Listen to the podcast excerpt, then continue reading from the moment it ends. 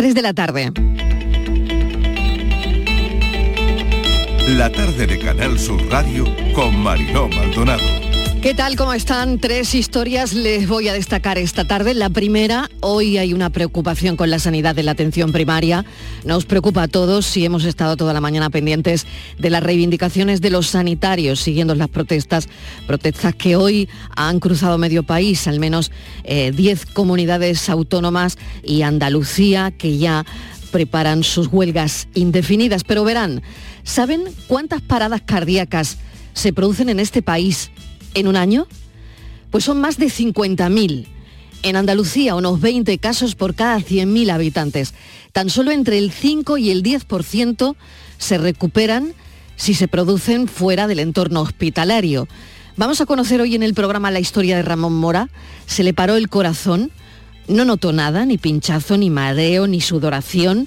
Cuando recobró el conocimiento ya estaba dentro de una ambulancia. La muerte súbita no parece que esté interesada en dar avisos.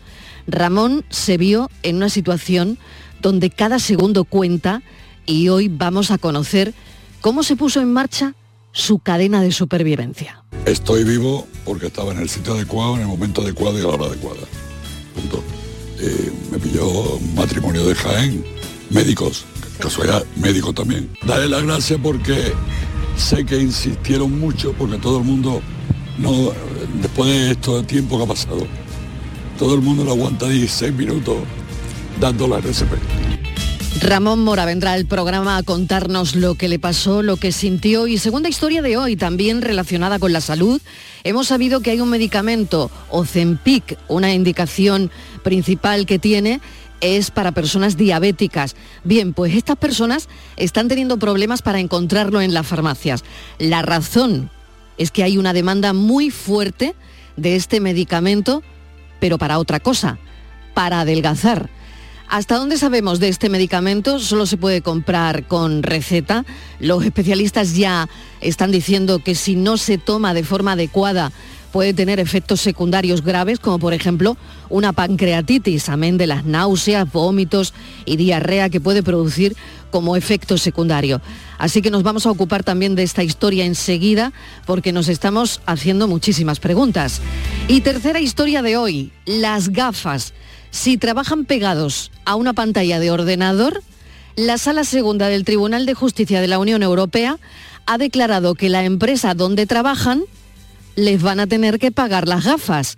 La empresa deberá asumir el coste de las gafas graduadas o de las lentillas de aquellos empleados que trabajen frente a una pantalla de ordenador y que las necesiten. No se pierdan hoy, Andalucía pregunta que esto de las gafas va incluido. Bienvenidos a la tarde.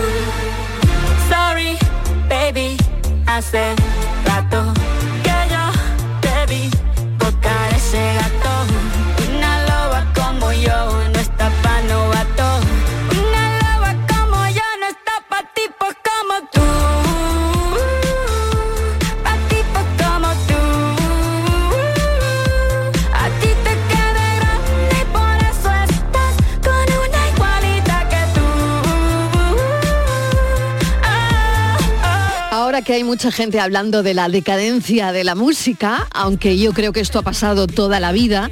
Bueno, de lo que se habla hoy, todo el mundo, eh, lo que estamos comentando en todas las redacciones es de la canción de Shakira y de su letra, una canción cargadita de recados. Cambiaste un Ferrari por un Twingo yo valgo por dos de 22. Bueno, la cantante también hace referencia al juicio con Hacienda, que no se le escape a nadie, en España por supuestamente defraudar 14 millones y medio de euros. Me dejaste con la prensa en la puerta y la deuda de Hacienda. Las mujeres ya no lloran, ya facturan.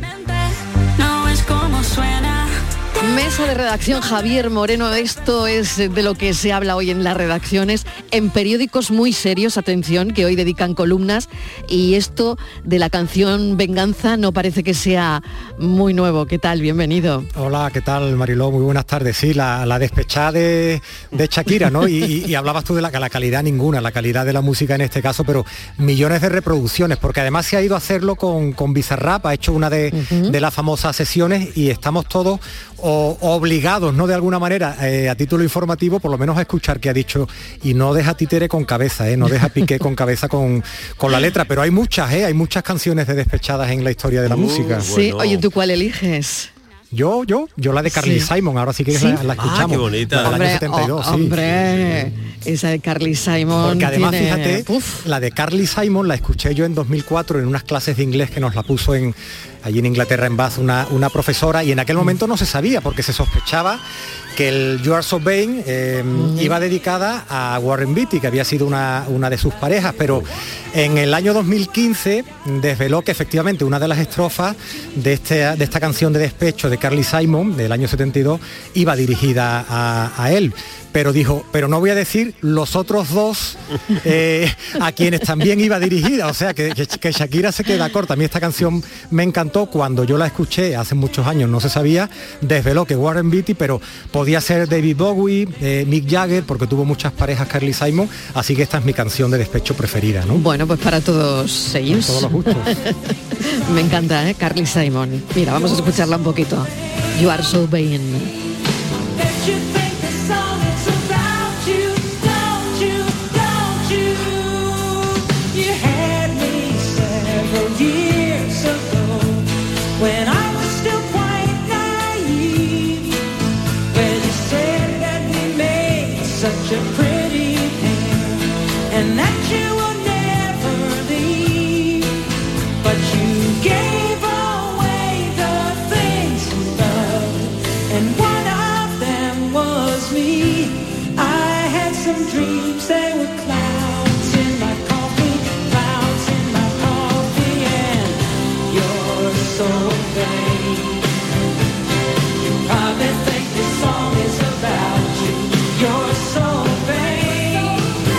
Gran canción, la verdad. bueno, pues... le, dice, eres tan vanidoso y apuesto a que crees que esta canción está dedicada a ti, pero no dice el nombre, ¿no? Claro, Moreno, te estoy, ya visualizando en Bath, allí en ese sitio tan maravilloso, ¿eh? Eh, traduciendo la letra, escribiendo para aprender inglés y traduciendo la letra, ¿no? Bueno, así te visualizo, la verdad. Bueno, ha venido Miguel Fernández también. Miguel, bienvenido. Hola, buenas tardes. estábamos comentando que esto no es nada nuevo. Nada, nada, Te hemos pedido que indagaras un poco en esas canciones venganza, eh, porque hoy bueno, ha sido una sorpresa que tendencia en redes es al mismo tiempo que Shakira, Paquita la del barrio. Sí, porque antes de Shakira, canciones y cantantes del mal querer ha habido muchos, porque en cualquier repertorio el despecho eh, es como un abrigo viejo, ¿no? Que siempre resulta útil y quita algún tiritón que otro. Despecho hay en la ópera, en el rock, como estamos viendo, en el pop, en la copla. Ahí está Cría Cuervos, esa copla de Ochaíta y Solano que la Piquer, Marifé o Rocío Jurado convirtieron en todo un desgarro. Pero para muchos, la de Chipiona, con el talento siempre de Manuel Alejandro y su esposa Purificación Casas, fue la que más brío puso al proclamar el dolor de la ruptura del que tampoco se libró Julio Iglesias. Eso sí, con una sonrisa elegante en la portada de Hola y un hey, no vayas presumiendo por ahí como quien dice, eh, vaya usted con Dios. Pero la auténtica doctora, atención, en pie todos, ¿eh? la auténtica doctora, perita, catedrática, experta, en esto del no quiero verte más ni en pintura se llama Francisca Viveros Barrada y nació en el estado mexicano de Veracruz hace casi 76 años. Paquita, como la conocía todo el mundo en el barrio, pasará a la historia por una pregunta que bien pudo formular Platón, Descartes o el mismísimo Emmanuel Kant. Me estás oyendo inútil. Paquita, la del barrio, fue poco a la escuela y trabajó desde los 15 años en mil y un empleos. A esa tierna edad llegó también el primer desengaño amoroso. Pues sí, así fue. Tenía 15 años cuando pues me enamoré de ese señor y resultó ser casado. Aún así viví siete años con él, sufriendo mucho porque quiero que escuche la gente, las jovencitas de ahora, que no es tan fácil meter la pata. Yo creo que deben de pensar muy bien para ver a quién o con quién se enredan. La suya es una historia de superación que ya ha sido incluso convertida en una serie. Con eso está ya dicho todo. Allí vemos que, a diferencia de Shakira, a nuestra Paquita no la descubrió ningún productor millonario. Con casi 40 años, ella misma se pagó de su bolsillo su primer disco.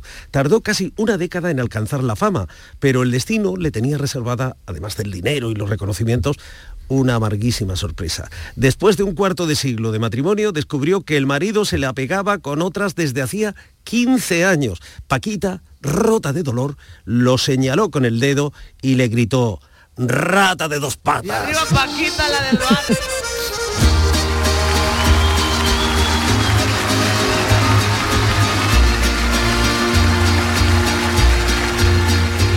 Rata inmunda, animal rastrero escoria de la vida. Esto es parecido a lo de Shakira, Miguel. No, bueno, ya, que aprenda Shakira, que aprenda Shakira. El rata de dos patas de Paquita la del barrio es lo de Shakira de hoy en, el, en el siglo XXI. Hemos sabido, hemos sabido luego con el tiempo que la canción el autor realmente se la compuso a un presidente mexicano, a Carlos Salinas de Gortari. O sea que, mm. en fin, sigo con Paquita. El matrimonio se disolvió en 2000.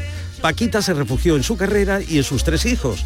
Incluso recuperó la relación con una hermana de la que se había distanciado cuando consiguió ser famosa, cuando consiguió el éxito.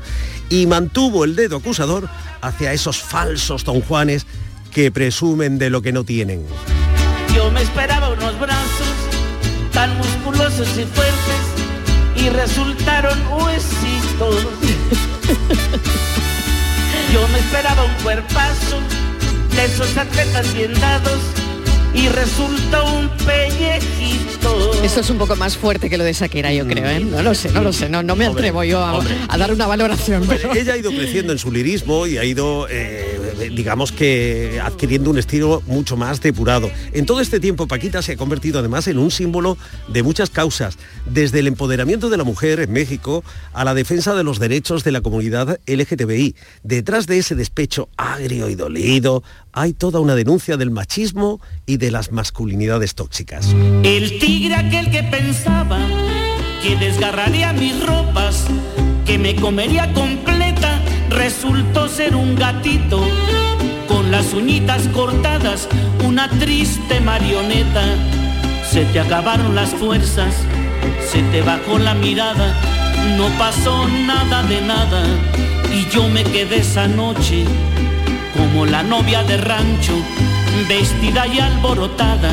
Para salvar el momento, abrí la carnicería. Yo quise echarte una mano, pero el malvado gatito, ese que llevas por dentro, resultó vegetariano. O sea que no comía carne. Exactamente. Bueno, pues, pues, Paquita empoderada. Bueno, pues esta actitud decidida de una mujer que en la vida real es mucho menos fuerte. Hoy he visto vídeos de ella eh, que en las canciones o, el, escenario tiene también detractores, no vayas a creer. ¿eh? Para marzo hay convocada vía Facebook una manifestación en México para que Paquita, la del barrio, respete a los varones en sus canciones como si el despecho fuera como el coñac, algo exclusivo de los hombres. En fin, qué error, ¿no? Bueno, ya lo dijo el poeta. Es tan corto el amor y tan largo el olvido. Miguel Fernández, muchísimas gracias. Hemos entendido por qué hoy es tendencia Paquita, la del barrio, con todo lo que se ha montado con Shakira. Gracias, hasta ahora. Bueno, se acabó el recreo. Vamos con las historias que conforman la actualidad. Hoy, la que hemos elegido en la tarde, la palabra del año en 2022, según la Fundación del Español Urgente, fue inteligencia artificial, que realmente es un sintagma, pero bueno, fue la elegida. Y al paso que vamos en estos primeros días del 2023, hay una que está sonando fuerte y podría ser la ganadora a final de año. Ya veremos. Hace referencia a una marca Ozempic. Ojo porque se trata de un medicamento, como hemos avanzado ya, para la diabetes, que se está agotando en las farmacias porque es para adelgazar o se utiliza para las personas que están a dieta.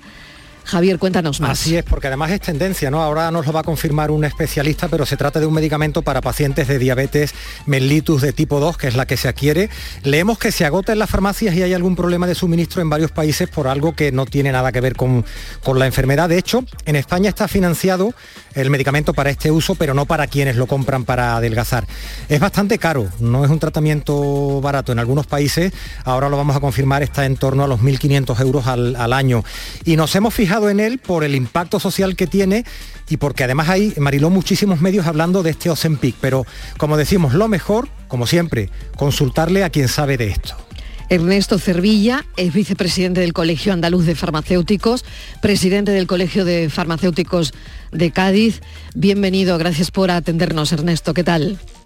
Muy bien, hola, buenas tardes. Bueno, ¿qué lío hay con este medicamento? Cuéntenos si al final parece que también se está agotando porque se está utilizando mmm, para dietas, no tanto para lo que es en sí, ¿no? Bueno, efectivamente, ¿no? Ha habido un poco de demanda, quizás podríamos llamarla un poquito exponencial, ¿no? Quizás porque las indicaciones del fármaco, que como habéis comentado, bueno, son claras, ¿no? Son para tratar la diabetes, sobre todo en aquellos pacientes de diabetes tipo 2, ¿no? Y sobre todo que tiene un índice de masa corporal superior a, los 30, ¿no? Lo cual esto implica eh, que tiene una indicación muy, muy clara. ¿no? Lo que sí se ha, está ocurriendo ahora mismo, sobre todo de un año para acá, es que eh, bueno, pues algunos médicos, sobre todo endocrinos, porque hay que recordar que este medicamento necesita eh, una prescripción médica, bueno, pues lo están utilizando para aquellas personas que quieren adelgazar. ¿no? Este fármaco, pues aparte de disminuir la glucosa en sangre, pues también disminuye el peso, ¿no? aproximadamente parece que depende de las personas y, las particularidades de cada uno, puede llegar a perder el peso pues entre unos 4 y 6 kilos mes, ¿no? sobre todo al principio del tratamiento. Esto, esto es muy atractivo ¿no? a la hora de, ciertas personas que tengan obesidad de poder reducir el, peso. Eh, ¿Realmente hay un desabastecimiento total? No, es un desabastecimiento parcial porque sí es cierto que hay unidades en, el mercado, por así decirlo, ¿no? En la farmacia, a lo mejor parcialmente durante unos días una farmacia no puede conseguirlo, pero generalmente al cabo de, un tiempo pues sí se encuentra. Y sobre todo, hombre, tenemos las herramientas de las farmacias para, para evitar sobre todo a estos, a estos pacientes diabéticos que no se queden sin la medicación, ¿no? Porque efectivamente se está priorizando para aquellos que están con un tratamiento para la diabetes que no se queden sin el, sin el medicamento. Este y, nos dice Ernesto que lo están prescribiendo los endocrinos también o el que la persona que quiere adelgazar ha oído de esto y lo está comprando por su cuenta a pesar del precio, ¿no? No, vamos a ver. este medicamento necesita una prescripción médica. además, las indicaciones para su financiación en España son simplemente el tratamiento de la diabetes. Sí es cierto que como efecto colateral que tiene el administrar este, este fármaco es la disminución del peso, que va relacionado con una disminución del apetito y bueno, hay otros factores que contribuyen a esto. ¿no? En principio eh, se, ha, se ha estado utilizando por parte de los endocrinos. Sí es cierto que sí hay otro medicamento que es de la misma familia que sí tiene una indicación para adelgazar. Es muy parecido, se llama, eh, se llama 60, también está en las mismas circunstancias de que hay desabastecimiento, que son parciales, pero este sí tiene una indicación concreta que es para, para perder peso, ¿no?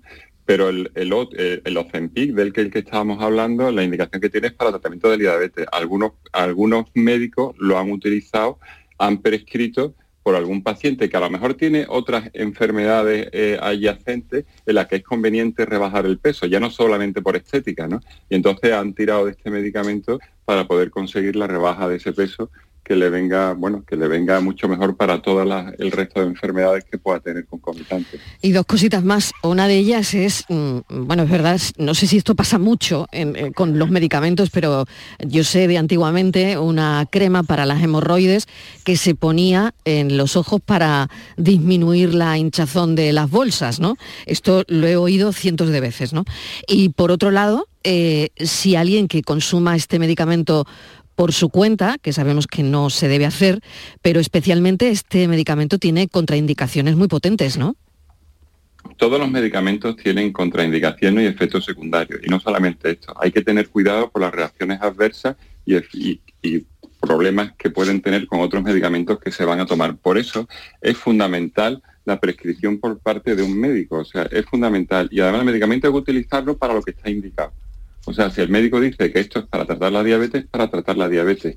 El ejemplo que tú me ponías antes, pues muchas veces causa, bueno, de esos comentarios, en este caso, y hoy día, mm, desgraciadamente, ya conocemos lo que pasa con las redes sociales y, todo lo que embarga el mundo de Internet. Bueno, pues, pues muchas veces alguien pone un, supuesto consejo que no tiene ninguna base científica y se, se empieza a utilizar un medicamento sin tener ese, ese uso aprobado. ¿no?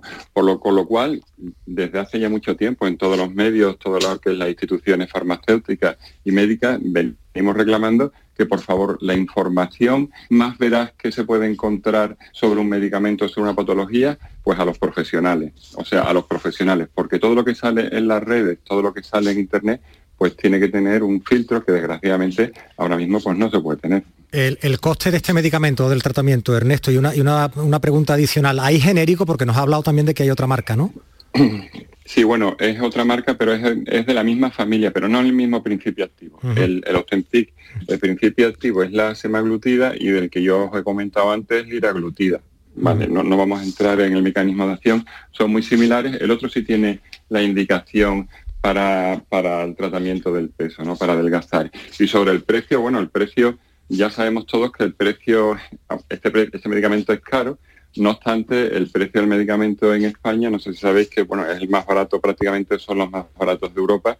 Y por ejemplo, el Ozempic en Estados Unidos, una dosis, bueno, lo que es una, una pluma de Ozempic de un miligramo vale 940 dólares y aquí en España vale 128, 138 euros, ¿no? Por lo cual la diferencia de precio Claro, esto es otro de los problemas del desabastecimiento, ¿no? Si hay poca, porque este, este desabastecimiento no es solamente en España, esto es a nivel mundial, ¿no? Entonces, si solamente hay un fabricante y en Estados Unidos te pagan pues ocho veces más por el medicamento, donde antes llega ese medicamento es a donde el medicamento es más caro, ¿no? También tenemos ese problema muchas veces, no solamente con el Ozempic, ¿no? sino con otros muchos medicamentos que se encuentran en esta misma circunstancia. Ernesto Cervilla, muchísimas gracias, vicepresidente del Colegio Andaluz de Farmacéuticos y presidente del Colegio de Farmacéuticos de, Cádiz, por atendernos siempre eh, que nos hace falta. Un saludo, gracias. Un saludo, muchas, muchas gracias a vosotros. Bueno, lo siguiente que vamos a abordar, cómo protegernos de las escuchas, de las de Villarejo, ya sería otro cantar, pero verán, ¿saben cuando el móvil nos está escuchando? ¿Saben detectar cuando el micro está encendido, cuando la cámara está encendida? Después de la publi, vamos a contarles todo esto. La tarde de Canal Sur Radio con Mariló Maldonado, también en nuestra app y en canalsur.es. El cupón ha cambiado, puede tocar por los dos lados. Y si lo miras con cariño, ahí va, qué bonito. A mucha gente vas a apoyar. Por los dos lados puedes ser ganador. Colaborando con la gente, la ilusión es mayor. Nuevo cupón diario. Ahora de lunes a jueves, con premios a las primeras y a las últimas cifras. Además tiene un primer premio de 500.000 euros al contado. A todos los que jugáis a la 11, bien jugado. Juega responsablemente y solo si eres mayor de edad. En las mañanas de los fines de semana estoy contigo en Canal Sur Radio para contarte toda la actualidad y cómo se despierta y vive Andalucía. Días de Andalucía. Este fin de semana desde las 8 de la mañana en Canal Sur Radio con Carmen Rodríguez Garzón. Más Andalucía.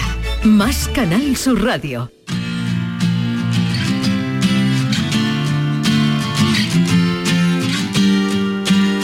La tarde de Canal Sur Radio con Mariló Maldonado. 3 y 24 de la tarde. Esta mañana en una de las reuniones de trabajo con el equipo, preparando el programa, alguien preguntó sobre las bolitas de color naranja y verde que aparecen en la pantalla de algunos dispositivos móviles. Y claro, nos pusimos a mirar, cada uno con su móvil, a indagar y para sorpresa de quienes no estamos muy al tanto de estas historias, descubrimos que aparecen cuando nos dejamos, por ejemplo, el micrófono abierto, la cámara del móvil encendida y esto se supone que puede suponer un riesgo para nuestra privacidad, Javier. Efectivamente, yo me he puesto a revisar esta mañana, Mariló, los protocolos de seguridad del teléfono cuando estábamos conversando, a los que no presto reconozco ningún tipo de atención, soy bastante relajado, ¿no? Lo, lo de las bolitas arriba a la derecha, eso ya lo tengo claro. La naranja, micrófono abierto. Y, la, bolita verde, cámara encendida. Y cámara encendida incluso cuando te crees que la tienes cerrada, porque en la aplicación o en una llamada de WhatsApp se queda abierta cuando mandas un, mensaje, ¿no? Em, y a veces las veo ahí pensando que nadie me escucha o que nadie me ve, ¿no?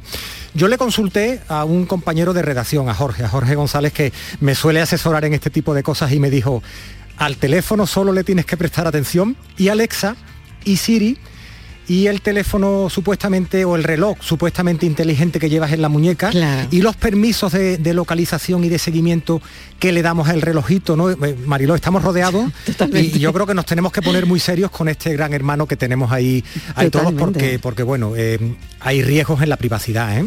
Claro, de qué tenemos que cuidarnos, ¿no? Como dice Javier, con tanto dispositivo a nuestro alrededor, ¿no? Yo, si cuento ahora mismo, Javier, no lo sé tú ahí, pero yo aquí tengo cinco pantallas con la de la tele, hay dos teles, siete.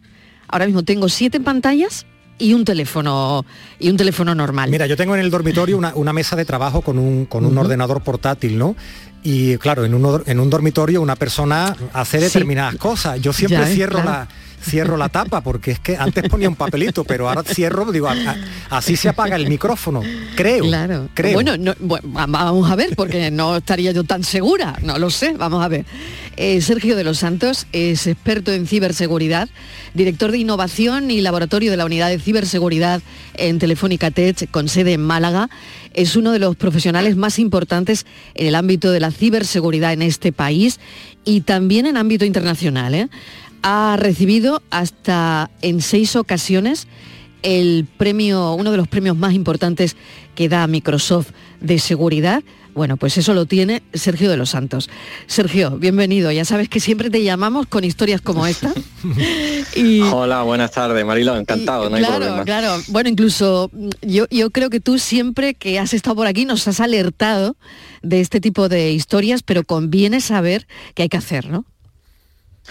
Sí, a ver, yo em, siempre, desde cierto optimismo, porque tampoco hay que ser derrotista ¿no? con, mm. la tecnología, porque si no dejaríamos de usarla, eh, pero sí que hay que tener en cuenta eh, ciertos aspectos de la, privacidad. En concreto, cuando hablamos de la privacidad, em, yo sí que opino que, eh, que tenemos un poco la batalla perdida, porque mm, se puede relajar, ¿no? Pero a la vez el teléfono nos da un, y muchos dispositivos nos dan unas comodidades a las que no nos da mucha, mucho donde elegir. O, las elegimos a costa de, una cierta privacidad o, tenemos que, renunciar.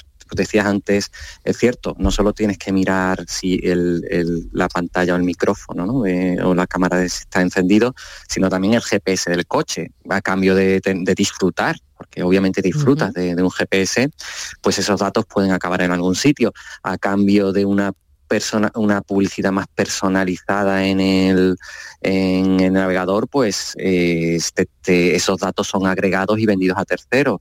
Toda tu actividad en redes sociales normalmente está anonimizada, hay que tener eso siempre en cuenta, pero agregada y tú eres una persona con un perfil que se te mete en un, cesto de tipo de persona y esos datos se venden. Entonces nuestra privacidad en ese aspecto pues es difícil renunciar a ella cuando hemos gestionado nuestra vida alrededor de, de dispositivos a los que necesitamos que tengan cámara, que tengan... Otra cosa es otra cosa que sí es cierta es, evidentemente, pues ya tener acceso a, cámara o micrófono, eso ya atenta contra tu privacidad individual, ¿no? Contra la tuya, no tu mm. privacidad como usuario anónimo, sino contra algo que tú haces, como decía antes, en el, en el, en el dormitorio sería gravísimo, ¿no? Eso sería tu... ¿Estás escuchando, Javier? Sí, sí, estoy escuchando. Gravísimo, gravísimo.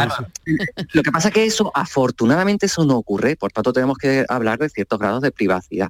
En este caso no ocurre tan a menudo. El, hecho de que una aplicación se ponga a, escuchar porque sí, no digo que no haya ocurrido nunca, pero es muy, muy raro. Eh, que tú olvides que has dejado el teléfono, el, micrófono encendido de una llamada o algo, eso puede ocurrir, forma parte de nuestro despiste. Por eso, gracias a eso, el teléfono nos avisa con cierta información eh, lumínica, por ejemplo, con, un, con unas bolitas ¿no? que habéis identificado antes. Afortunadamente también el sistema operativo trabaja un poco a nuestro favor.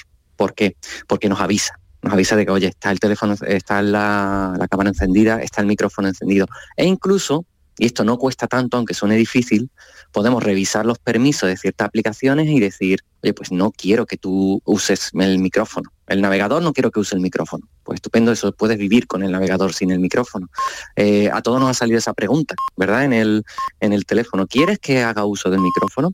Todas estas preguntas eh, juegan a nuestro favor. Son una molestia, pero tenemos que eh, forman parte del respeto por la privacidad, igual que las cookies, ¿no? Todos estamos hartos de, hay una fatiga del uso de, aceptar las cookies. Pero Sergio, tenemos que ver el lado positivo. Hay un hecho, hay un hecho evidente, ¿no? Y, lo hemos comentado muchas veces. Tú estás hablando de un tema e inmediatamente en tus redes sociales aparece publicidad sobre, sobre ese producto, sobre ese tema, ¿no?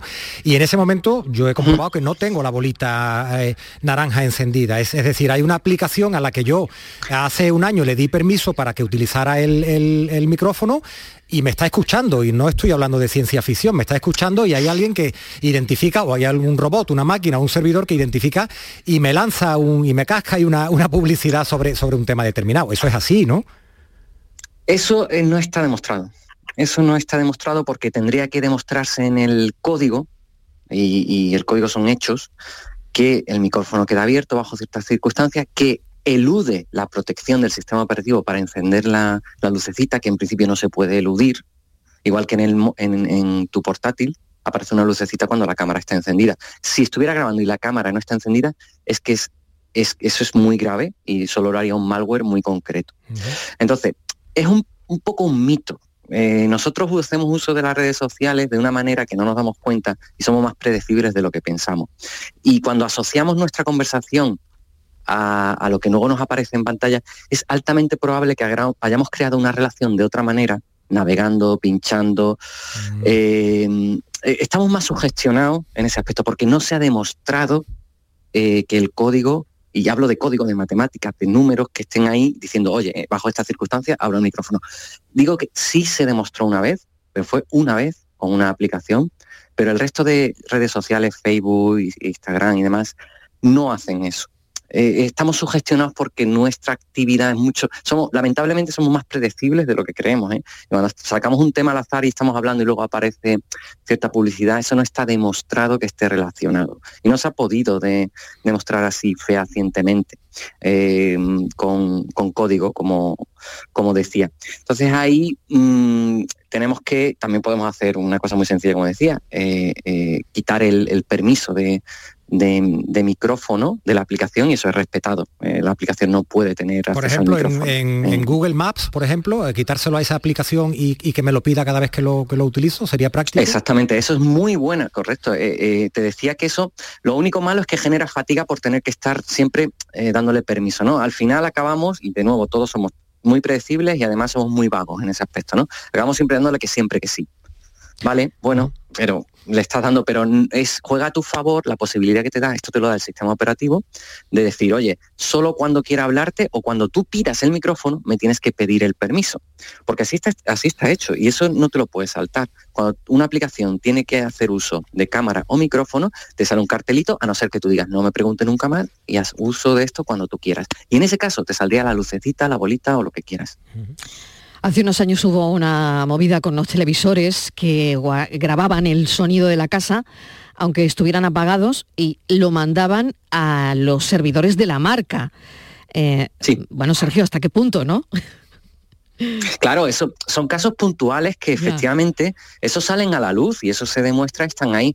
Pero el resto de veces que hemos dicho o que se oye, ¿no? La red social X o la aplicación Y creo que lo hace porque a mí me ha pasado. Bueno, pues eso al final, las pocas veces que ha salido, ha salido a la luz, podía ser cierto o no, pero estamos hablando de dos casos en muchos años, ¿no? que, eso realmente ocurría, que violaba la, privacidad. Pero no es lo normal, no es lo habitual. No estamos, no están peleando todas las aplicaciones en tu teléfono por, por, por escuchar todo el tiempo. No es menos cierto también que siempre que usemos aplicaciones reputadas. Si tú bajas cualquier aplicación de por ahí, cuando digo por ahí, digo fuera de los marques oficiales e incluso dentro de los marques oficiales, aplicaciones que acaban de llegar o que no se sabe muy bien de dónde vienen, ahí no digo, ahí no estoy diciendo que no pueda ocurrir, por supuesto, eso lo llamaríamos que te has infectado por un, por un malware desconocido. En este caso yo digo las aplicaciones reputadas, habituales, que puede tener el, 90% de la población en su, en su teléfono. Otro caso sería aplicaciones muy extrañas. Algo ha pasado, porque Sergio, ¿te hemos perdido? Pues sí, hemos perdido. Se le habrá apagado la bolita naranja del micrófono. perdido a Sergio de momento. Se le habrá apagado la, bolita del micrófono. Fíjate, fíjate las cosas que pueden pasar. ¿eh? hablando, ¿eh? hablando que estamos con las carnes abiertas de cómo tengo el móvil. Eh, me está sonando el teléfono ahora mismo. Fíjate, está pasando de todo. Pero bueno, estábamos acabando ya verdaderamente con, con Sergio, que es experto en ciberseguridad, director de innovación. Sergio, estás por ahí, ¿no? Algo, ha pasado. Sí, perdona porque. Sí se me ha colgado el WhatsApp mientras hablaba, podrá ser algo así. No, no, no pasa nada. Eh, le hemos dado nosotros a, un sitio que no era, o sea, hemos ido nosotros. No te ah, vale, perdón. No te preocupes, Sergio, que me acaban de decir. No sé dónde. fallo nuestro, fallo nuestro. Nada, no pasa nada. No hay problema. Bueno, Sergio, nada, simplemente no, no sé dónde. Sí sí dónde me había quedado si se ha terminado, había terminado la frase. Sí, bueno, estábamos, eh, te hemos mm, pillado totalmente en lo que en lo que nos estabas comentando y al final esto evoluciona, evoluciona cada día. Eh, lo único es que los dispositivos pues mm, nos pasan por encima, porque yo ha tenido que venir Javier a contarme lo de la bolita. Y eh, esta mañana cuando estábamos en la redacción, pues no lo sabía tanta gente. O sea que al final... Tenemos que, que efectivamente evoluciona pero pensemos de nuevo que evoluciona a nuestro favor. Nos está avisando, es una funcionalidad. Pero no lo ves, ¿eh? no lo ves. Exactamente, es, es un problema de nuevo. Tenemos que formar un poquito y prestar atención a todas estas cosas porque, porque es serio ¿no? lo que nos estamos jugando y tenemos que invertir un mínimo de atención e intención en, lo que estamos haciendo. Y eso ya depende de nosotros. Pero pensemos que no es algo que está jugando totalmente a nuestra contra en, el, móvil. El móvil es una herramienta estupenda que ha venido a traernos más seguridad, porque si pensamos que nos permite saber cuándo alguien se ha hecho, eh, ha entrado en una red social nuestra que nos dice, oye, alguien ha hecho login desde un ordenador o que nos avisa, oye, tienes que aprobar que alguien quiere entrar con tu contraseña. Todo este, todo este tipo de segundo factor de autenticación que nos permite el móvil es fantástico, hay que verlo desde ese punto de vista positivo. Ahora bien, requiere un poco de atención y de formación por nuestra parte. Si no queremos, pues luego que no nos extrañe que tengamos ciertos problemas a, la hora de, de gestionar nuestra privacidad y nuestra identidad, porque, como tú has dicho, esto ha venido para quedarse y esto mm, va a evolucionar así, nuestra vida es mm. completamente digital y tenemos que cuidarla. igual que tú pones cierto orden en tu vida personal y has tenido que aprender sí o sí ciertas reglas de juego, de cómo funciona la vida, pues tienes que aprender cómo funciona el, móvil eh, y evoluciona para bien. Quedémonos con, con, eso. vamos a dedicarle un ratito a ver todas esas lucecitas y esos botones que significan, como habéis hecho esta mañana, que es muy sano, y sacas conclusiones no para asustar, sino para, para entender que, nos ayuda a gestionar esa, privacidad, porque tenemos que gestionarla, ya vivimos ahí. Pues yo me voy a poner esta noche, ¿eh? esta noche voy a seguir porque con esta mañana no he tenido suficiente. Sergio de los Santos, muchísimas gracias. Un saludo. Nada. A ti un saludo, hasta luego. Javier, yo no sé si tú te vas a poner esta tarde cuando, cuando acabes. Pues no, no sé, no sé. Yo, lo dejo para mañana, tú sabes. ¿no? Yo procrastino, procrastino, me da pereza. bueno, muchísimas gracias, Javier. Hasta mañana, un abrazo. Adiós. Bueno, vamos con la foto que cierra este tramo de actualidad que tiene que ver con la moda. Es una portada de Vogue de los años 90. La ha elegido Cristina Kickler. La imagen del día es la realizada para la portada de la revista Vogue por el prestigioso fotógrafo de moda Peter Lindbergh, considerado como el fotógrafo que ayudó a crear el fenómeno top model en los 90, en gran parte tras realizar la icónica imagen de las modelos Naomi Campbell, Linda Evangelista, Christy Tarlington, Cindy Crawford y la recientemente fallecida Tatiana Petit, para la portada de la revista Vogue en el año 1990. Es una imagen en blanco y negro llena de vida, luz y belleza, donde se respira apoyo, solidaridad e incluso protección entre las modelos. Considerada una de las mejores top models de los 80 y 90, Tatiana Petit nos deja en voz de sus admiradores titulares como estos. La supermodelo que nunca vendió su alma. La modelo atípica que rompió con los estereotipos. Misteriosa e inalcanzable. Tatiana Petit quiso llevar una vida tranquila, viviendo en California, donde podía estar más cerca de la naturaleza, abanderar la defensa del medio ambiente y su amor hacia los animales. En su Instagram se define diciendo, la naturaleza es mi templo, amante de todos los seres de este planeta. Tatiana, símbolo europeo de la elegancia y de una mirada penetrante, falleció el pasado miércoles 11 de enero. Que su luz siga brillando allá donde esté y sirva este pequeño homenaje para valorar el esfuerzo y trabajo de las modelos en el mundo. Saludos.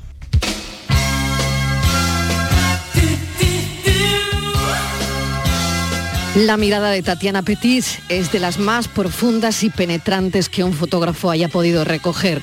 Apareció en el vídeo de la canción Freedom de George Michael y así se sentía libre, porque como ella dijo en una entrevista, nunca vendió su alma.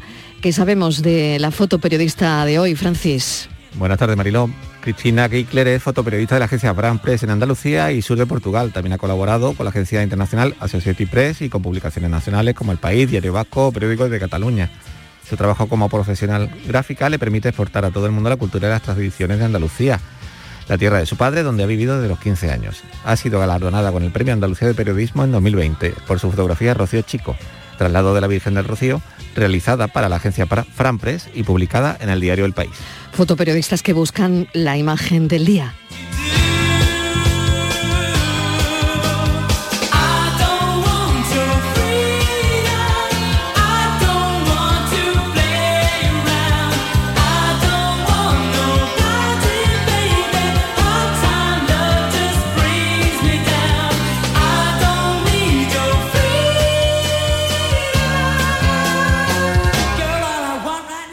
Si trabajan pegados a la pantalla de un ordenador, la Sala Segunda del Tribunal de Justicia de la Unión Europea ha declarado que las empresas van a tener que pagar las gafas. Estíbaliz Martínez, ¿qué tal? Bienvenida. Hola Marilo, ¿qué tal? Buenas tardes. Pues sí, atención, ojo a esta sentencia pionera Mariló que nos llega de Europa.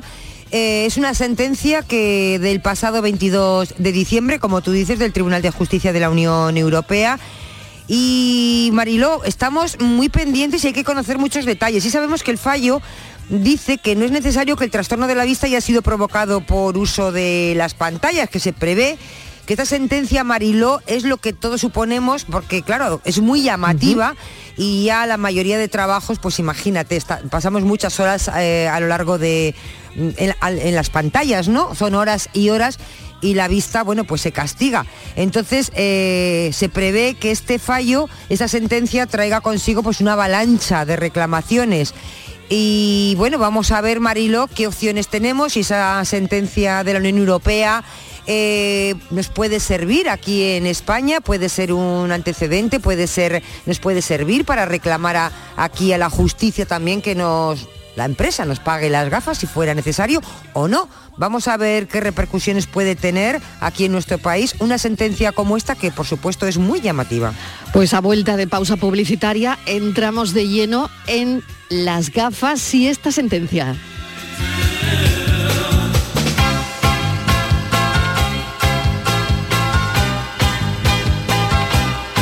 La tarde de Canal Sur Radio con Mariló Maldonado también en nuestra app y en canalsur.es. Canal Sur Sevilla. Los Guerrilleros, tapicería y colchonería en Utrera, a precios de fábrica. Cheslong de 3 metros con asientos extraíbles, cabezales reclinables, canapé, dos puff, cojines decorativos de regalo y telas antimanchas a elegir. Antes 899 euros y ahora solo 499 euros. Sí, sí, has escuchado bien, 499 euros. Y por un euro más televisor LED de 32 pulgadas de regalo. Estamos en Utrera, carretera Carmona número 15 en Utrera, Sevilla. Entregas en 48 horas.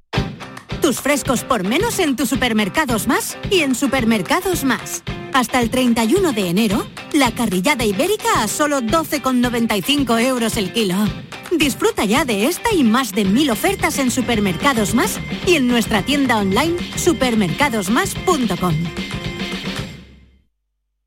No hace ni nueve meses que el Real Betis levantó un título.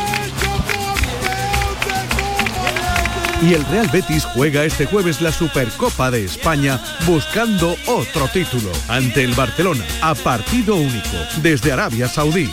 Y te lo contamos este jueves desde las 7 y cuarto desde el Estadio Rey Fat de Riyadh, segunda semifinal de la Supercopa de España, Real Betis Fútbol Club Barcelona. La Supercopa de España con Jesús Márquez en Canal Sur Radio, en directo desde Arabia Saudí. Más Andalucía, más Canal Sur Radio. La tarde de Canal Sur Radio con Mariló Maldonado. Estos son nuestros teléfonos 95 1039 105 y 95 1039 16. Y dos líneas para los audios de WhatsApp 670 94 30 15 670 940 200 en este Andalucía Pregunta. Hoy está Raquel Alalcón, abogada Raquel, bienvenida. Hola, buenas tardes Mariló. Gracias, por acompañarnos. Y lo primero, las gafas y esa sentencia pionera que nos ha llegado desde Europa. ¿Qué te parece? Pues me parece una sentencia muy buena. El otro día lo comentábamos los compañeros que tenemos un foro de laboralistas, eh, que me parece que además es una sentencia que se interpone por Rumanía, que es un país que, bueno, que es muy activo respecto a eso. Y, bueno, tiene toda la lógica. La sentencia lo que te está diciendo es que eh, si necesitas una herramienta de trabajo, eh, como pueden ser unas gafas, porque tú tienes una dificultad audiovisual, eh, será la empresa la que deba de sufragar esos gastos. Lo que pasa es que como todas las sentencias que vienen de Europa, eh, lo que no sabemos es cómo se va a transponer aquí, en España. ¿Vale? Porque, bueno, ahora eso hay que aplicarlo. Hay convenios colectivos que ya establecen, bueno, pues ayuda eh, no solamente a, a, gafas, sino también a temas de odontólogos, libros escolares y tal y cual, que esos son beneficios sociales, ya hay convenios que lo tenían recogido, los menos, pero ahora pues habrá que, mm, que ver cómo se aplica en, aquí en, la, en, en España esa situación porque claro, todo tipo de gafas, ahora ya empezaremos con, me puedo comprar las gafas que yo quiera, tengo un límite. Claro. O, o, si, bueno, yo estaba pensando sí. también si eh, es necesario que te haya provocado un daño la pantalla del ordenador, no, de, no hace falta, La sentencia ¿no? lo deja muy claro. Ah, bien. La sentencia te dice que lo que tienes que tener es un problema audiovisual y que ese problema audiovisual no tiene que ser eh, como motivo del trabajo, simplemente que tiene que ser una herramienta que tú necesites para trabajar. Raquel, buenas tardes. Eh, sí, yo eh, la pregunta creo que ahora mismo tenemos todos en la cabeza es si podría ser así en España, ¿no? Ya lo has adelantado. Eh, una opción sería que se aprobara una ley obligando a las empresas a esta prestación. Esa es una opción. Pero la otra, ¿sería necesario en España que alguien iniciara un procedimiento judicial para que se le aplicara esta ju jurisprudencia de la Unión Europea? A ver, las, las, sentencias de la Unión Europea son aplicables en España y en todos los países de la Unión Europea. Yo dudo mucho que se saque una ley en que, en que esto se recoja, es decir, las leyes no pueden abarcar de manera eh, tan minuciosa toda la tipología de situaciones en las que se dan, porque si las leyes ya son engorrosas, imaginaros, uh -huh. entonces esto ya sería inviable. Yo creo que se va a intentar introducir a través de convenios colectivos. ¿Qué pasa? Yo soy un trabajador, ponemos un ejemplo, y se lo reclamo a mi empresa. Y mi empresa no me hace caso. Se me abriría la vía judicial y simplemente tendría que reclamarlo judicialmente y alegar esa, sentencia y, el juez le obligaría. ¿Vale? Pero entiendo que, la que los jueces es decir, tampoco vamos a llegar a, esperemos, que tal y como está la justicia en España y la masificación que hay en los juzgados no se llegue a, a, esa situación y simplemente, bueno, pues como ocurrió en muchas sentencias de la Unión Europea con el tema de las vacaciones, la maternidad, la incapacidad, es decir, la jurisprudencia de la Unión Europea mm, va marcando el camino de los países, ¿vale? Y se, se tiene que, que, que aplicar. Muy bien, vamos a recordar el teléfono del programa. Estos son nuestros teléfonos 95 1039 105 y 95 1039 16. Raquel Alarcón nos está acompañando, que es especialista en Derecho Laboral y Sanitario. Todas las preguntas, pues como esta oyente que nos ha mandado un WhatsApp. ¿Es una llamada? Es una llamada. Ah, es una llamada. es Venga, una Ana de Ronda. Ana, bienvenida. Ahora ya lo Hola, tengo. buenas tardes, ¿Qué bienvenida. tal? Bienvenida. Buenas tardes. Gracias. Cuéntenos. Pues mi pregunta es que yo estoy dada de alta en el régimen de la seguridad social a jornada completa en mi trabajo, pero circunstancialmente me han dado de alta dos horas por la tarde. Entonces, ¿cuál ha sido mi sorpresa? Que cuando he visto mi vida laboral, pues me están penalizando por simu- simultanear dos, dos trabajos en el mismo régimen al mismo tiempo. Es decir, que los nueve días que llevo cotizando en las dos empresas, pues voy andando para atrás. Tengo nueve días menos mi cotización general de la seguridad social. Mi pregunta es, ¿cómo cotiza esto? Si cotizan las dos empresas, si cotiza uno, si realmente esto me penaliza mi jubilación. Esa es mi pregunta. Muy bien, Ana. Adelante. Hola, ¿qué tal, Ana? A ver, el, jamás el- la pluriactividad, que se llama así porque hay pluriactividad, es decir, yo puedo tener eh, dos contratos, puede penalizar. La penalización nunca existe, es decir, tiene que haber o algún error en, esa vida laboral eh, o tal, eh, o la lectura a veces de esas vidas laborales son bastante complejas. ¿vale? ¿Qué se hace cuando se tiene dos trabajos? Pues eh, una base de cotización en el trabajo eh, compensa la otra. También es verdad que hay una serie de límites, es decir, un trabajador, por un trabajador se puede cotizar hasta un límite, ¿vale? Ahora mismo está en 4.204, una, una, una cantidad similar. Todo lo que se cotice por encima de eso, por decirlo de alguna manera, se pierde. Pero las cotizaciones que se hacen en dos trabajos eh, nunca, es decir, nunca penalizan, como mucho complementan, pero nunca puede sufrir un perjuicio. Entonces, si realmente su vida laboral aparece un vacío de nueve días, eh, yo lo Sí. que le aconsejo es que eh, pida cita en, una, en la tesorería y, y mire a ver cuál es el, el problema, porque penalizar, desde luego, mm, no se puede penalizar jamás. ¿De acuerdo, Ana? Vale, pues consultaré entonces la seguridad social. Venga, muchísimas gracias. Un abrazo. Gracias, Lidia de Málaga tardes. nos está llamando también. Lidia, ¿qué tal? Bienvenida. Hola. Hola. Adelante, cuéntenos. Pues mira, yo desde hace un año y medio así estoy con la con la CUME, una prestación por cuidado del menor por enfermedades graves. Entonces, lo que quiero saber es esta prestación a nivel de cotización, de jubilación, o si me quedara, o si esta prestación yo la perdiera y tuviera que acudir al par, ¿qué tipo de cotización tiene eh, a nivel de eso, o sea, jubilación y todo eso? Mm, hola, ¿qué tal, Lidia? Eh, Hola. Efectivamente, si tú miras tu vida laboral, que volvemos a lo de siempre, es decir, sabes que tú puedes entrar en la Tesorería General de la Seguridad Social y con tu DNI, una clave tal y cual, eh, te aparece tu vida laboral. En esa vida laboral a ti te aparecerá el periodo y, la, y sobre todo la base por la que estás cotizando. ¿Vale? Entonces, cuando, llega el, cuando llegue la, la situación eh, en seguridad social para intentar eh, complicarnos un poco la vida, les ponen palabras muy raras que se llama, cuando llegue la contingencia, la que sea, jubilación, incapacidad, desempleo, si tú cumples en su momento en el que llegue eso, cumplen los requisitos para que tener derecho a una prestación, la tendrás. Es decir, no se trata de dónde provenga esa cotización, sino si esa cotización has tenido el suficiente tiempo y el- la suficiente importe como para poder ser o no beneficiaria de algún tipo de prestación. Claro, pero mi duda es si esta prestación eh, cotiza, es decir, cuenta. A priori sí, no tiene por qué no. Aparece en tu vida laboral. Vale, pues de ya acuerdo, eh, Lidia. sí. Muchísimas gracias. Contar parece que cuente. Vamos a recordar el teléfono del programa que es este. Estos son nuestros teléfonos 95 1039 105 y 95 1039 16. Teléfono que ha usado Guadalupe de Baena. Guadalupe, ¿qué tal? Bienvenida. ¿Cómo estamos? Hola, ¿qué tal? Adelante. Guadalupe, ¿me oye?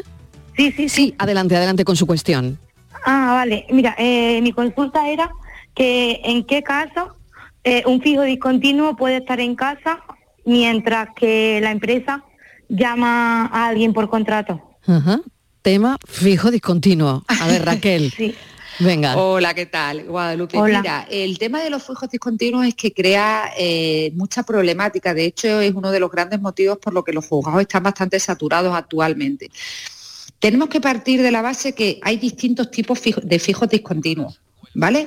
Es decir, eh, depende de qué tipo de fijo discontinuo. Por ponerlo de una manera, un ejemplo, ¿vale? Hay eh, lo que se llaman fijos discontinuos de temporada. Yo trabajo eh, siempre de, por ejemplo, trabajo en un hotel y sé que el hotel abre en octubre y cierra en febrero. ¿Vale? En un, porque es turismo rural. Bueno, pues yo sé que a primero de octubre me tienen que llamar y a finales de febrero me van a cortar mi contrato, ¿vale? Se llama fijo discontinuo de temporada, ¿vale? Pero después hay otros fijos discontinuos que no tienen llamamiento cierto, ¿vale? Entonces, si no tienen llamamiento cierto, lo que se establece es una, una prelación de personas que cuando se va eh, generando la actividad, es decir, cuando nosotros vamos necesitando esa mano de obra, ¿vale? Pues se va llamando. Entonces, ¿qué es lo que tiene que hacer un trabajador que tiene un contrato fijo discontinuo y se entera que han llamado a otra persona y no a ella cuando le tocaba a ella? Interponer una demanda por despido porque eso se entiende que es un despido. Es decir, Vale. si no te han llamado es como si te hubieran despedido. Claro. Vale. Ujú. ¿Vale? Muy bien. O que llega el 31 eh, de el 1 de octubre del año siguiente, porque yo tengo un contrato de temporada y llaman a todos los compañeros y a mí no. Bueno, pues evidentemente eso es otra manera de, de despedirte. ¿Vale? Entonces los fijos Vale. discontinuos tenéis que tener mucho cuidado con ese tipo de con los, en los llamamientos. Sí. Y la otra consulta que tenía, eh, a la hora del llamamiento, ¿con cuánto tiempo de antelación te puede llamar para que tú puedas decir sí o no? Qué interesante esa pregunta, ¿eh? Mm. Eh, ¿Cómo? ¿No la entiendes? Perfectamente. Sí, sí, la entiendo perfectamente. Sí, Sí, sí, ya, ya. muy interesante. Adelante. Claro, volvemos a lo de siempre. ¿Qué tipo de fijo discontinuo eres? Porque claro, lo normal es que, es decir, si estamos en un tipo de, fijo discontinuo que es por temporada, ¿vale? Pues hay una previsión en recursos humanos y te ponen a avisar con una semana, 15 días. La ley no establece un, plazo eh, que se tenga que, que acoger. Te dicen que con tiempo suficiente, ¿vale? Pero si pasa, si lo que tú estás es en un llamamiento por actividad, es decir, es que puede que yo te necesite para mañana. ¿Por qué? Pues porque me ha surgido la necesidad laboral y bueno, para mañana, a lo mejor en uno o dos días te hacen el llamamiento y te tienes que incorporar, porque en tu no incorporación al fijo discontinuo se entiende que es una baja voluntaria. Sí.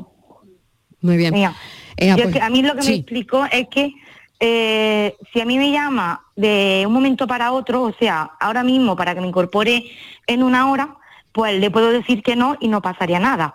Pero si me llamara con tiempo, sí tengo que aceptar el, llamamiento porque si no sería un despido. Pero claro, yo quería saber ese, el tiempo. O Pero sea, de el todas maneras es que no hay un tiempo, la ley no te... Decir, aquí tenemos que recurrir, pensar siempre que tenemos que utilizar la lógica. Yo se lo explico mucho a los alumnos en la universidad. El derecho Mm. tiene que ser lógico, porque si no es lógico no es derecho. ¿Vale? Vale. Entonces, evidentemente, si vamos a poner un ejemplo, se ha producido la necesidad hace una semana y a mí me avisan ahora a las 4 de la tarde para que me incorpore a las 5. Oiga, usted eh, está actuando de mala fe. Eso es lo No que me- te iba a decir justo en este momento, Raquel, porque alguien, alguien mala te fe. puede hacer esa faena de llamarte para que te incorpores en una hora. Pero un momento, ¿esto, es, ¿esto es legal? ¿Esto es No, legal, es que, legal, alguien, que alguien te pero llame la a mala las fe- 4 para decir que tienes un trabajo a las 5? A ver, Mariló, no es legal, pero la mala fe no se presupone nunca. La mala esto fe no hay puede que ser legal en la vida. Bueno, tú tienes que probar que la, la necesidad se creó, pero tú realmente, tú, vamos a poner eh, un ejemplo de, eh, de enfermería, ¿vale? Yo soy enfermera y resulta que en el turno de las 3 de la tarde, eh, pues la persona que tiene que entrar a cubrir el puesto eh, se ha puesto enferma, ha tenido un accidente, eh, lo que sea tal y cual, y yo me entero a las 3 de la tarde, evidentemente, yo te puedo avisar a las 3 de la tarde que te hago un contrato de 15 días por la baja esta tal y que te tienes que incorporar en el turno en una hora. Ya, Es decir, ahí no, fin. no, hay, no hay mala fe ninguna. ya, ya, ya. Bueno, que- la eh, mala en fe ese caso hay no, que pero probarla. uf. En fin. Bueno, Guadalupe, muchas gracias, ¿eh? Vale, pues muchas Venga, gracias. un beso. Nicolás de Huelva, me queda un minuto, creo que no nos va a dar tiempo. Nicolás, ¿qué tal? Hola, Nicolás. El Nicolás no, no- no está en la llamada, ¿no? No la tenemos ya.